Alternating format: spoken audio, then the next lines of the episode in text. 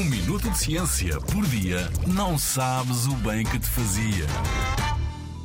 Qual foi o primeiro dinossauro que existiu na Terra? Longe vai o tempo em que os dinossauros andavam pela superfície da Terra. Tal como os animais que conheces hoje em dia, existiam muitos tipos de dinossauros. Havia tanta diversidade que provavelmente nunca iremos conhecê-los a todos. No entanto, os cientistas procuram sempre novas informações.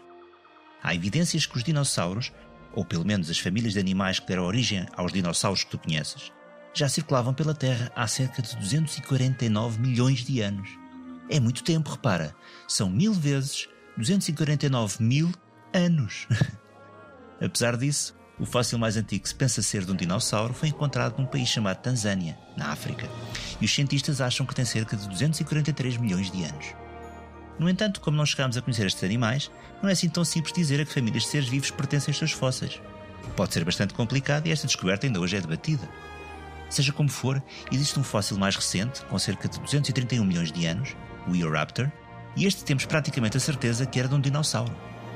No início, muitos milhões de anos antes do aparecimento dos dinossauros gigantes, como o Apatosaurus, o Brachiosaurus ou até mesmo o famoso Tyrannosaurus Rex, todos os dinossauros tinham dimensões muito mais pequenas, do tamanho de cães ou de ursos.